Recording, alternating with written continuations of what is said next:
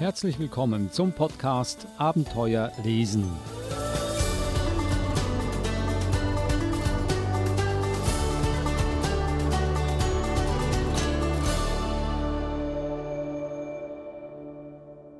Hallo, ich bin Adrian Plitzko. Deutschland ist das Vorzeigeland auf der Welt, wenn es darum geht, sich kritisch mit seiner eigenen Geschichte auseinanderzusetzen. Das sagt die in New York lebende deutsche Autorin Nora Krug. Ihr Buch Belonging, auf Deutsch Heimat, ist die Geschichte ihrer Familie während der Nazizeit in Deutschland. Es geht darin um die große Masse derjenigen, die sich nicht gewehrt, die zugeschaut und damit das NS-Regime ermöglicht haben. Eva Murer spricht mit Nora Krug darüber, wie es sich anfühlt, Deutsche in der Fremde zu sein, behaftet mit einem Gefühl der Schuld und des Unausgesprochenem. Denn das Leben mit Kriegserfahrung ist für Deutsche immer noch ein Trauma. Was sind Nora Krugs persönliche Erfahrungen und was bedeutet für sie Heimat?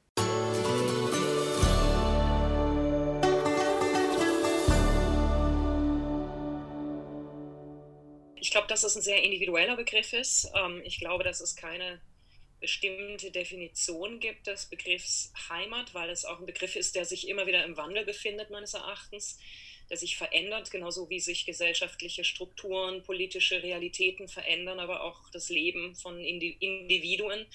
Und für mich hat sich der Begriff, glaube ich, daher verändert, weil ich seit 17 Jahren in New York lebe und vorher auch drei Jahre in England gelebt habe, also schon fast 20 Jahre insgesamt im Ausland, wobei ich zwischendurch auch immer wieder nach Deutschland gegangen bin.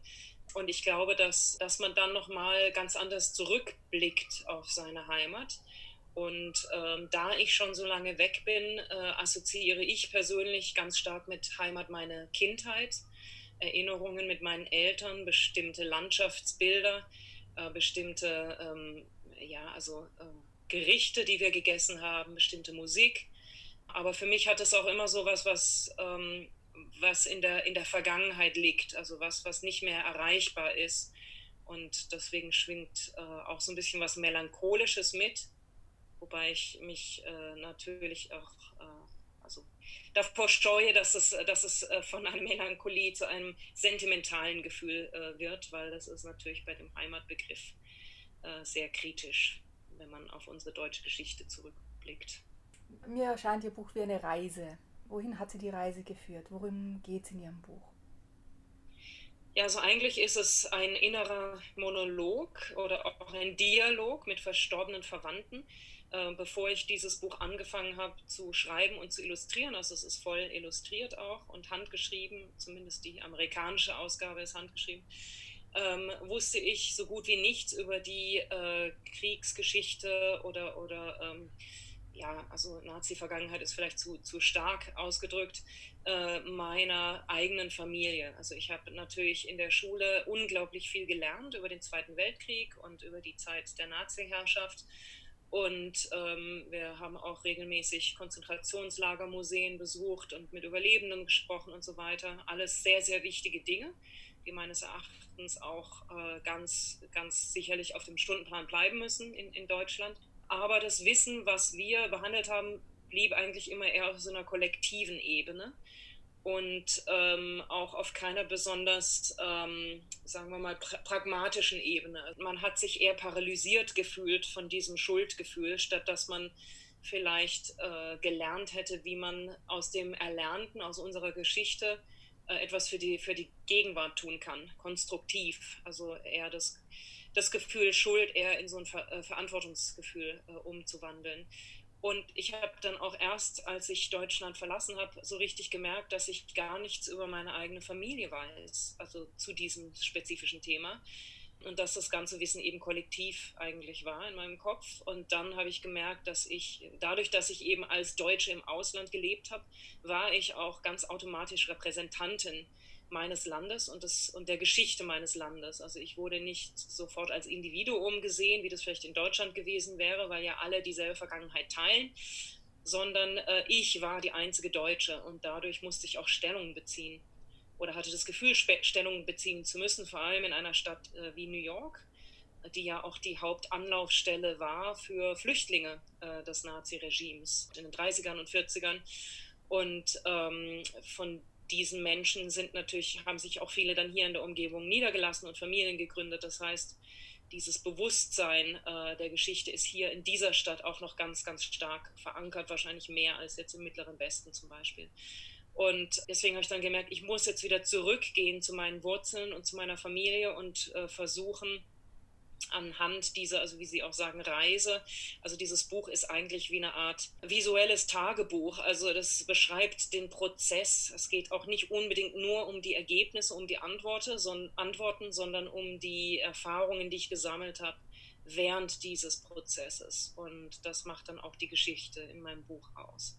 Gab es einen Auslöser, das Buch zu schreiben? Eine, eine Begegnung oder eine Erfahrung, die Sie veranlasst hat zu sagen, jetzt ist es Zeit, sich mit dem Thema auseinanderzusetzen oder dieses Buch zu schreiben? Oder war das so ein mehr langjähriger Prozess, der dann zu dem Buch geführt hat? Ich glaube, es war beides. Also es war zum einen dieser langjährige Prozess, von dem ich eben auch schon gesprochen habe, also diese Erfahrung als Deutsche im Ausland zu leben und äh, gleichzeitig auch eine Begegnung, mit der auch mein Buch beginnt, nämlich die Begegnung mit einer Holocaust-Überlebenden auf einer Dachterrasse in New York, nicht lange Zeit nachdem ich selber nach New York gezogen war, um hier an der Kunsthochschule zu studieren. Und ähm, ich sprach auf der Dachterrasse mit einer Freundin ähm, aus Costa Rica, äh, also wir haben Englisch gesprochen. Und äh, diese Dame saß in einem Liegestuhl nicht weit äh, von uns entfernt und hat dann meinen Akzent gehört und hat mich gefragt, woher ich käme. Und dann habe ich gesagt, Deutschland. Und dann äh, hat sie gedacht, das hat sie gesagt, das habe ich mir schon gedacht. Und dann wusste ich nicht so richtig, was ich antworten sollte, weil als Deutscher ist man ja da sowieso immer sehr ähm, befangen, äh, wenn man dann angesprochen wird im Ausland, woher man kommt. Also ich glaube, das geht vielen Deutschen meiner Generation immer noch so. Und ähm, dann hat sie mir erzählt, dass sie äh, im KZ war als junges Mädchen und dass sie 16 Mal aus, äh, also in letzter Minute praktisch aus der Gaskammer gerettet wurde. Und äh, zwar von einer sehr brutalen weiblichen KZ-Aufseherin, die zu allen anderen Insassen äh, unglaublich gemein und brutal war. Und irgendwie sie ähm, doch äh, irgendwie an ihr so einen Gefallen gefunden hat. Die, also diese Dame wusste auch nicht genau, woran das lag, aber sie hat immer wieder in letzter Minute dafür gesorgt, dass sie nicht in die Gaskammer geschickt wird. Und ähm, ich hatte zwar auch schon in der Schule Überlebende getroffen und natürlich auch Erlebnisberichte gelesen und so weiter, aber die Begegnung mit dieser Frau war so unvermittelt und auch diese spezifische Geschichte so konkret und, und äh, schrecklich einfach, dass ich, äh, das hat mir einfach irgendwie zugesetzt und gleichzeitig war die Frau aber mir gegenüber sehr liebenswürdig. Also die hat mich nicht dafür verurteilt für die Geschichte ähm, meines Landes oder die Taten meiner Großeltern sozusagen, sondern die hat mir einfach nur erzählt, was ihr passiert ist. Und ich glaube, das hat auch dazu geführt, dass, dass einfach so eine Offenheit entstanden ist und so ein Bedürfnis auf meiner Seite noch mehr darüber zu erfahren, was in meiner Familie eigentlich los war. Sie beschreiben in Ihrem Buch auch ganz gut diese, diese Erlebnisse, die man als, als Expat, jetzt ob Deutscher, Österreicher, ähm, im, im Ausland hat eben zum Beispiel mit dem, mit dem Hitlergruß begrüßt zu werden. Oder ich wurde einmal gefragt, ob ich mit Eva Braun verwandt bin, weil ich ja Eva heiße. Diese Erlebnisse, die man so sammelt sozusagen. Und, und äh, ich stimme Ihnen zu, dass unsere Generation sich in diesem Buch sicher wiederfinden wird in, in vielen. Warum ist das Buch wichtig für, für Jugendliche? Es fällt ja in die Jugendbuchkategorie. Warum ist dieses Buch wichtig für Jugendliche, die heute leben? Also eigentlich war es gar nicht als Jugendbuch gedacht. Äh, es, es, war jetzt zwar zweimal für den Jugendbuchpreis nominiert, aber es ist eigentlich ein Buch für Erwachsene und auch für jüngere Generationen. Und wenn ich mir so das Publikum anschaue bei meinen Veranstaltungen, sind es eigentlich immer eher Leute meiner Generation und älter, die kommen, also die, die zu Lesungen kommen. Und das finde ich eigentlich eher schade, weil wie Sie sagen, es ist gerade für die jüngeren Generationen ganz wichtig, natürlich sich weiterhin mit dem Thema zu befassen, aus vielen Gründen. Zum einen, weil die Generation der Täter und der Opfer jetzt äh, immer, immer kleiner wird, also die, die, die, weil die natürlich sterben und man diese Erinnerungen und Berichte auch, äh, ja, man muss, die, man muss die am Leben erhalten, damit wir nicht den konkreten Bezug dazu verlieren, ähm, was, wie dieses auch auf, auf der individuellen Ebene erlebt wurde, diese Zeit. Ähm, auf der anderen Seite ist Deutschland einfach auch ein sozusagen das Vorzeigeland auf der Welt, wenn es darum geht, sich kritisch mit seiner eigenen Geschichte auseinanderzusetzen. Und wenn wir diese Rolle nicht weiter übernehmen, wer soll es dann tun? Und äh, drittens sehen wir jetzt weltweit ähm, Strömungen, die wieder in die extreme rechte Richtung gehen, auch in Deutschland. Und das ist eben äh, sehr, sehr bedenklich, dass wir jetzt zum ersten Mal seit 1945 wieder eine rechte Partei in der Regierung haben und also im, im, im Bundestag haben. Also solange es Antisemitismus und Holocaustleugner oder auch Rassismus, also die deutsche Kolonialgeschichte ist ja zum Beispiel auch was, was überhaupt noch nicht aufgearbeitet worden ist in Deutschland, aber solange es das gibt, müssen wir auch immer wieder auf unsere Geschichte zurückblicken. Und ich glaube, der, ähm, die, also die, die, die wichtige äh, Sache dabei ist aber, dass wir es auf eine Art tun, die uns nicht dazu verbannt, uns äh, ewiglich schuldig zu fühlen, weil das ist nämlich das Argument der extremen Rechten, die ja dann gleich wieder vom Schuldkult sprechen und davon spreche ich gar nicht. Ich spreche gar nicht davon, dass wir als Deutsche und die zukünftigen Generationen sich immer wieder schuldig fühlen sollen, sondern dass wir uns verantwortlich fühlen und dass wir eben unserer neuen, jungen Generation in Deutschland auch beibringen, äh, mit diesem Erbe so umzugehen, dass sie sich zum Beispiel nicht fragen, was hätte ich damals getan, sondern was tue ich jetzt? Oder was kann ich jetzt noch mehr tun, um Minderheiten zu schützen, um die Schwachen äh, zu unterstützen in unserer Gesellschaft und so weiter und so fort. Und dann, äh, dann kann man sich auch so ein bisschen von dieser paralysierenden Schuld äh, befreien. Und äh, aber das heißt eben, also das heißt eben nicht, dass wir jetzt ähm, äh, ja, also auf Englisch würde man sagen, move beyond, also dass wir uns jetzt darüber hinwegsetzen und nicht mehr über die Vergangenheit sprechen, sondern dass wir eben lernen, konstruktiver damit umzugehen. Aber wir müssen immer wieder zurückblicken. Also das, äh, daran glaube ich einfach. Hat sich durch die, die Arbeit an dem Buch Ihr Gefühl oder Ihre Einstellung zur Heimat verändert?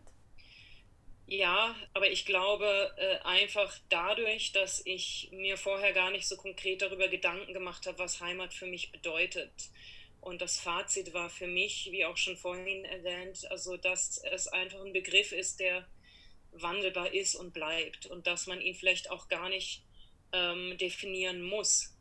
Ähm, und auch, dass es eben ganz wichtig ist, dass er für jeden Einzelnen was anderes bedeuten darf. Weil auch da ist es eben so, dass also damals die Nazis ganz klar definiert haben, für wen der Begriff gültig sein darf und für wen nicht.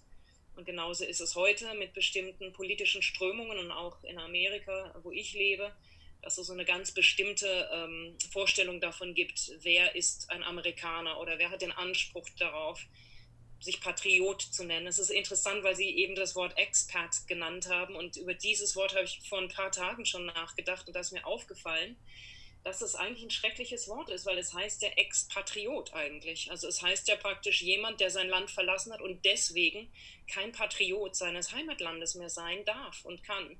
Und ähm, also daran glaube ich eben nicht. Also ich, ich, äh, ich finde, es muss einfach, ähm, ja, also Heimat oder Patriotismus hat nichts mit bestimmten politischen Ansichten zu tun sondern einfach mit, mit Heimatgefühl oder auch mit Verantwortung. Und das, wie gesagt, das darf für jeden was anderes bedeuten.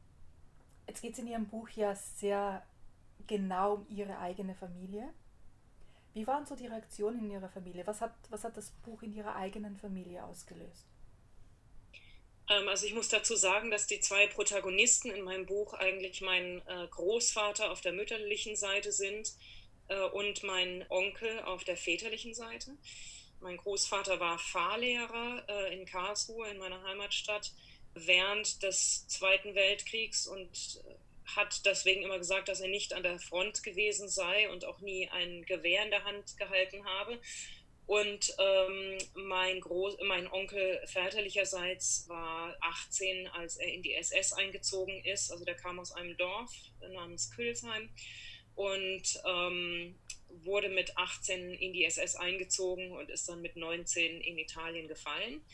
Und das sind die zwei Hauptfiguren in meinem Buch, aber die sind natürlich beide schon verstorben. Das heißt, äh, ich musste mir keine Gedanken darüber machen, was, äh, was die über die Tatsache denken, dass ich über sie schreibe, was natürlich den Schreibprozess für mich auch, also es war natürlich sehr befreiend für mich. Ich habe auch ein sehr enges Verhältnis zu meinen Eltern und deswegen war auch auf deren Seite eher Neugierde das Hauptgefühl äh, und nicht so sehr Zweifel. Also sie haben einfach mir auch vertraut, weil sie wussten, dass mein Ziel nicht äh, sein würde, dass ich äh, mit dem ausgestreckten Zeigefinger äh, jetzt auf die Übeltäter in unserer Familie zeige, aber genauso gut auch nicht, dass ich jetzt alles entschuldige, was in meiner Familie passiert ist. Also das Ziel des Buchs war einfach, detailliertere Fragen aufzuwerfen und besser zu verstehen, was das Erbe des Kriegs mit uns Deutschen macht, auch über Generationen hinweg. Also was für einen emotionalen Effekt oder Trauma auch, also selbst auferlegtes Trauma, Deutsche heute noch durch den Krieg äh, verspüren. Das war so die Fragestellung meines Buchs. Und deswegen wussten auch meine Eltern, dass ich da nicht ähm, so schnell jemanden als, als den Sündenbock hinstellen würde oder so. Und sie haben, äh, ich habe ihnen aber auch meinen, den Text zum Lesen gegeben, bevor ich das Buch illustriert habe. Und da gab es aber auch nichts, was sie, ähm, was sie rausgenommen haben wollten. Also das, äh, ich habe eigentlich, und auch mit den Familienmitgliedern, äh, die ich noch nicht so gut kannte, als ich äh, das Buch angefangen hatte, auch von deren Seite gab es eigentlich hauptsächlich positive Resonanz. Gab es während der Arbeit an dem Buch überraschende Dinge oder Dinge, die besonders schwierig waren für Sie? Also schwierig würde ich nicht unbedingt sagen, weil für mich war das eher so ein Drang. Also ich äh, habe mir eigentlich gar nicht die Frage gestellt, ob es schwierig sein würde für mich, äh, mich dieser Vergangenheit zu stellen, weil ich es einfach als notwendig erachtet habe. Ähm, was aber eine große, äh, ja, also äh, Überraschung äh, im negativen Sinne war, war, dass ich bei einem meiner Archivbesuche herausgefunden habe, dass mein äh, Großvater, von dem ich vorhin erzählt habe, dem, dem Fahrlehrer, in der NSDAP war und es waren ja nur 15 Prozent aller Deutschen in der NSDAP. Das heißt, ähm, äh, natürlich habe ich mich dann gleich gefragt, warum. Und es war besonders erstaunlich, weil er sein Leben lang eigentlich für die SPD, also für die Sozialdemokratische Partei Deutschlands gewählt hat. Und das waren die größten politischen Feinde der Nazis. Und ich habe in dem Archiv meiner Heimatstadt dann eine Akte gefunden. Und zwar war das der Briefwechsel zwischen ihm 1945 und 1946 und dem amerikanischen Besatzungsmilitär. Und äh, in diesem Briefwechsel konnte ich dann nachvollziehen, warum er diese Entscheidung getroffen hat, in die NSDAP einzutreten. Sie haben vorher darüber gesprochen, dass es Ihnen auch darum ging zu zeigen, dass es weniger um die kollektive Schuld geht, sondern um Verantwortung zu übernehmen. Wie sehen Sie das Buch jetzt im, im Sinne von, jetzt nicht nur auf Deutschland bezogen oder Österreich bezogen, sondern wenn man das jetzt ausweitet, sozusagen, wir haben noch immer Konflikte, wir haben noch immer Völkermorde, die in der Welt passieren. Wo sehen Sie Ihr Buch da in diesem, in diesem Zusammenhang auf einer größeren Bühne sozusagen? Also die Hoffnung war eigentlich immer, dass das Buch nicht nur als Geschichte meiner Familie und meines Landes ähm, verstanden wird, sondern dass es auch einen universellen Charakter hat, nämlich die, äh, die Realisierung, dass wir alle die Verantwortung haben, uns der Geschichte unserer Länder zu stellen ähm, und diese Geschichte am Leben zu erhalten. Das schulden wir unserem Land und dass das auch keinen Widerspruch dazu, äh, dazu darstellt, sein Land lieben zu können. Also ich glaube, das ist das, womit ganz viele Länder auch kämpfen, ähm, also sein Land lieben zu können und zu dürfen und gleichzeitig aber kritisch zurückzublicken. Also wenn ich da zum Beispiel Deutschland und Amerika vergleiche, also in äh, Amerika ist es ja eigentlich so, dass die meisten Leute, äh, oder ich weiß nicht, ob es die meisten sind, also dass viele Leute sich vielleicht eher davor scheuen, die kritischen Aspekte amerikanischer Geschichte wie äh, die, die Schandtaten, die den, den äh, Native Americans angetan wurden, aber auch der Sklavenhandel und so weiter und, und natürlich weiter bestehender Rassismus. Also dass das für viele hier schwierig ist, sich diesen Dingen zu stellen. Es wird auch in den Schulen immer, immer noch nicht tiefgründig genug erörtert. Äh, und in Deutschland ist eben das Gegenteil bei vielen Deutschen der Fall, also dass sie äh, bereit sind, kritisch auf ihre Geschichte zurückzublicken, aber Probleme damit haben, ihre Liebe zu ihrer Heimat zum Ausdruck zu bringen. Und ich glaube, dass das auch keine gesunde Einstellung ist, weil wir es dann eben wieder der extremen Rechten überlassen, diese Liebe zu leben und zwar auf eine Art, die sehr bedenklich ist. Also ich glaube, als Deutsche müssen wir wirklich lernen, auch äh, unser Kulturgut zu feiern. Davon haben wir auch viel. Das heißt aber nicht, dass wir uns nicht gleichzeitig unserer Geschichte äh, stellen müssen. Und ich würde mir wünschen, dass mein Buch äh, ein Beispiel sein könnte dafür, dass eben beides möglich ist. Also dass, ähm, dass man eben nicht denkt, das eine geht nur ohne das andere.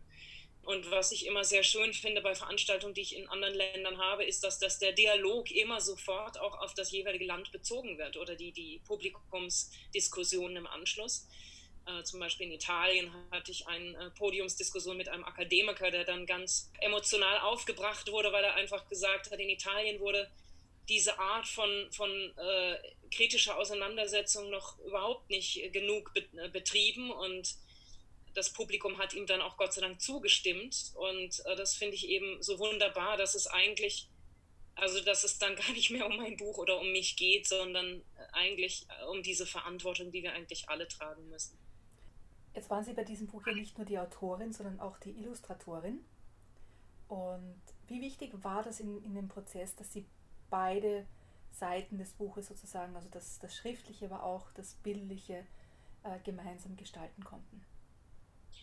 Also ich bin von Hause aus Illustratorin, das heißt für mich war schon immer klar, dass das Bilder haben muss. Äh, das Buch ist, äh, besteht aus einer äh, Mischung von Texten, Familienfotografien, Archivdokumenten, äh, ganzseitigen Illustrationen, Comicseiten, Buntstiftzeichnungen.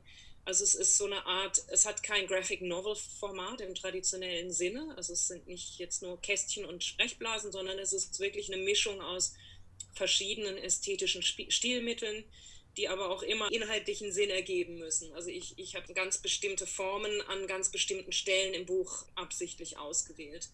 Ja, für mich spielen die äh, Bilder auch eine ganz wichtige Rolle, weil Geschichte und Vergangenheit und Erinnerung ja auch so was Visuelles ist. Also wir denken seltsamerweise immer, dass Geschichte anhand von Geschichtsbüchern gelernt wird, also an, Textbüchern.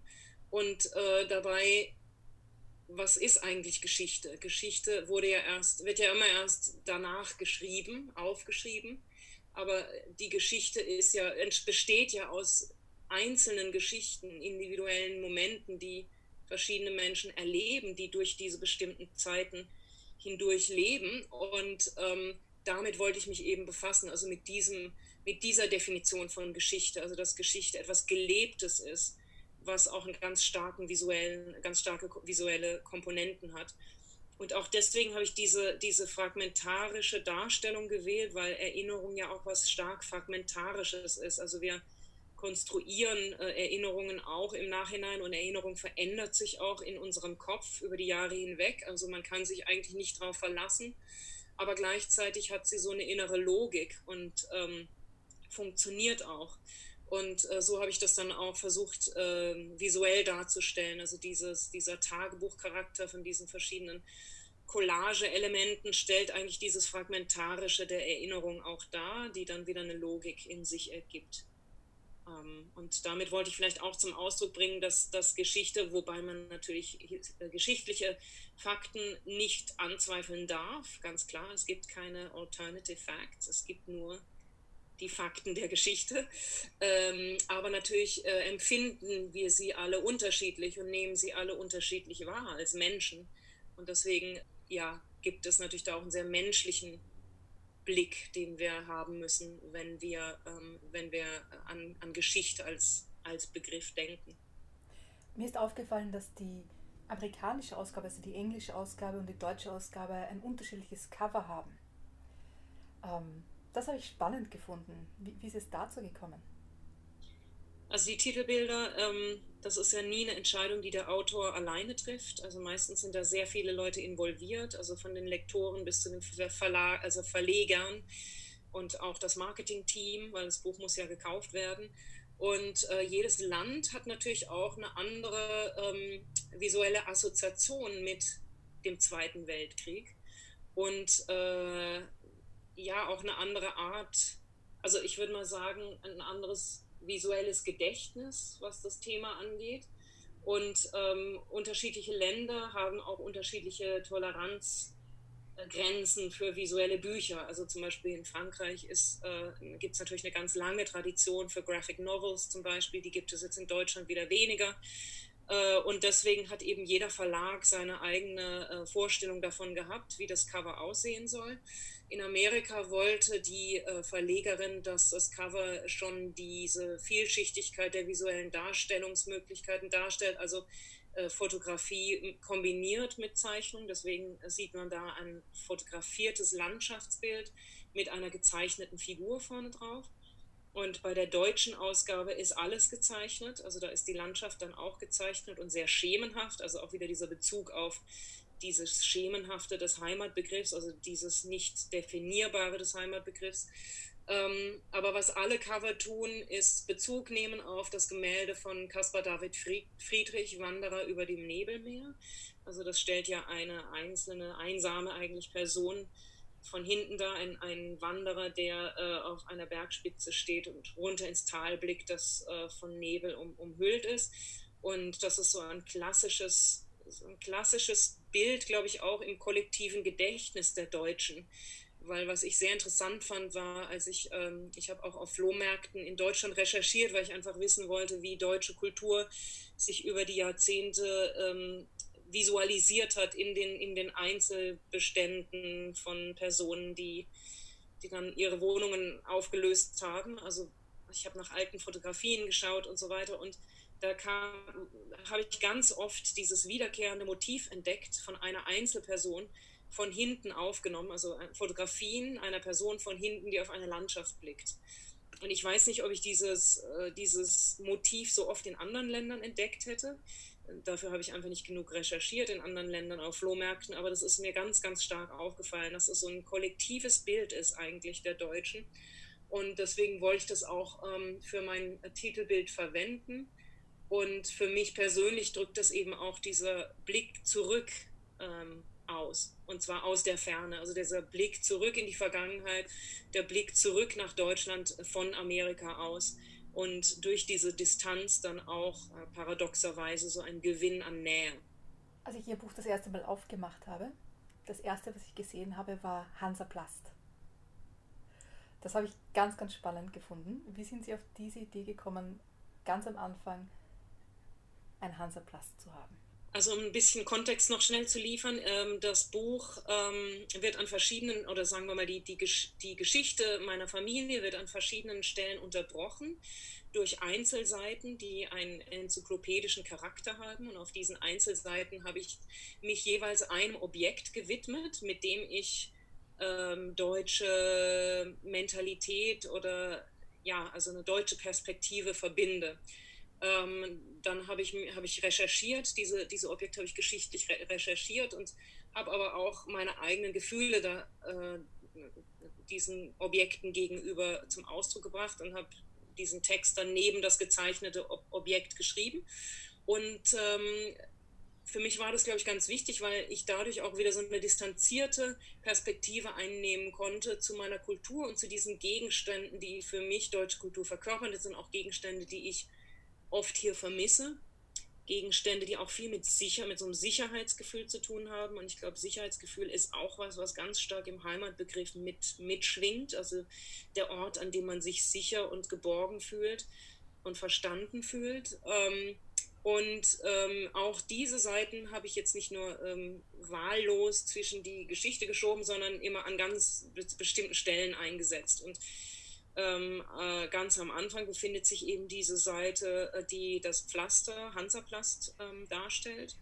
Und das war für mich einfach eine symbolische Entscheidung, weil es da um äh, einfach um die Narbe geht praktisch, also um diese offene, noch offene Wunde äh, der deutschen Geschichte und dieser Versuch, das Pflaster abzureißen und zu schauen, was da eigentlich drunter jetzt, jetzt los ist und sich damit nochmal neu zu konfrontieren.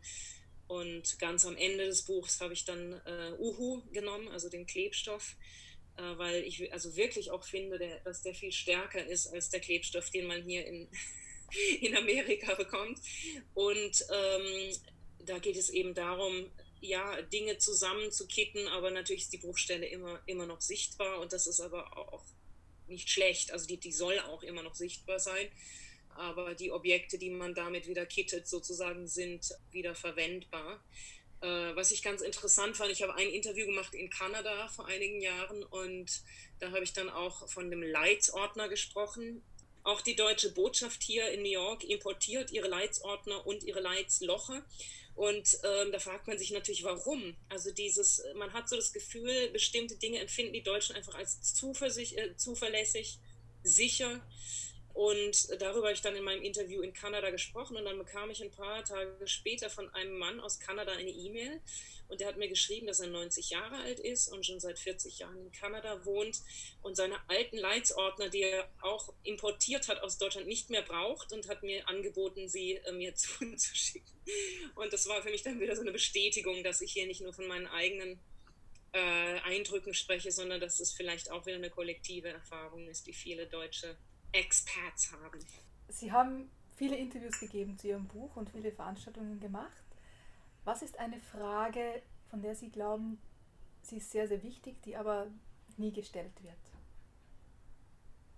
Ja, ist jetzt schwierig, weil meistens werden sehr ähnliche Fragen gestellt, weil es ist ja auch immer wieder das gleiche Buch. Natürlich kommen dann immer wieder die gleichen Fragen auf. Ich weiß gerade gar keine Antwort. Ähm, oder gibt es etwas in Ihrem Buch, das Ihnen ganz, ganz wichtig ist oder am Herzen liegt das selten Beachtung findet? Eigentlich nicht. Also das Einzige, was mir eben sehr wichtig ist und was ich auch immer in Interviews betone, ist eben ähm, die, die, diese Sache, über die wir vorhin schon gesprochen haben, dass ich eben hoffe, dass das Buch äh, als universelle Fragestellung ähm, betrachtet wird. Also dass es jetzt nicht nur die Deutschen sind, auf die man dann gerne auch zeigt und sagt, schau mal, was für schlimme Dinge die getan haben. Und äh, das ist dann auch immer ganz leicht, so aus der Distanz. Ähm, also gerade, ich finde auch für Deutsche, die im Ausland aufwachsen, also für die Kinder von ausgewanderten Deutschen oder Österreichern, ähm, dass, dass die über die deutsche Geschichte nicht nur aus der ähm, australischen zum Beispiel oder amerikanischen Perspektive lernen, sondern eben auch aus der österreichischen und deutschen, die eigentlich eine viel unangenehmere äh, Perspektive ist, weil sie dem Ganzen viel näher ist, weil es viel zu einfach ist zu sagen, guck mal, was da drüben passiert ist und wir haben dann alle befreit, ähm, weil so einfach ist es nicht. Und äh, ich hoffe, dass, ähm, ja, dass mein Buch vielleicht, vielleicht auch so ein bisschen die, die, die Grauzonen der deutschen Kriegserfahrung darstellt, die leider im Ausland oft ein bisschen übersehen werden. Also wo es dann entweder heißt, alle Deutsche waren Nazis oder auch dieser Begriff, die Deutschen und die Juden, als wenn die Juden nicht Deutsche gewesen wären. Ähm, also es ging ja eher um Christen und Juden. Ähm, oder äh, oder im, es ist dagegen, das Gegenteil der Fall, dass dann so eine falsche Art von Verständnis da ist äh, und man einem dann als Deutscher gesagt wird, äh, ja, ich weiß auch nicht, was ich damals getan hätte.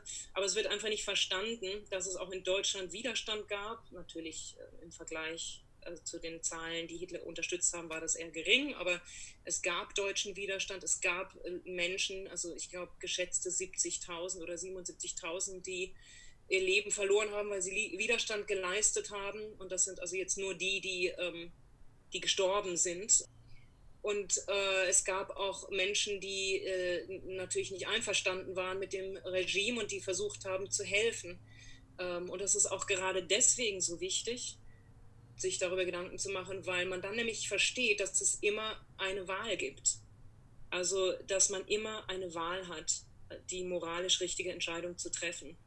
Ob es jetzt eine kleine oder große Entscheidung ist, das, das muss jedem selber überlassen werden, aber es ist eben kein Argument zu sagen, ich weiß auch nicht, was ich damals getan hätte, weil, weil man, man konnte etwas tun. Man konnte sogar helfen, ohne sein eigenes Leben zu gefährden, auf bestimmte Art und Weise das ist was, glaube ich, woraus wir unbedingt lernen müssen, weil jeder von uns kann tagtäglich Entscheidungen treffen, die, ähm, ja, die praktisch unsere Demokratie am Leben erhalten und dessen müssen wir uns auch bewusst sein, dass es, dass es unsere Verantwortung auch heute und auch jetzt äh, ist.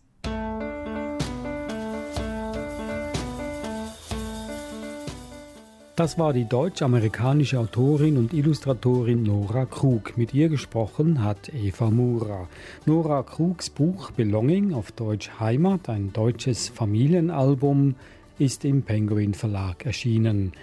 Und das war auch schon der Podcast Abenteuer lesen. Noch mehr Episoden finden Sie auf unserer Webseite sbs.com.au-german. Dort auf Themen klicken und dann Abenteuer lesen. Erzählen Sie Ihren Freunden, dass es uns gibt. Ich bin Adrian Blitzko. Tschüss, bis dann.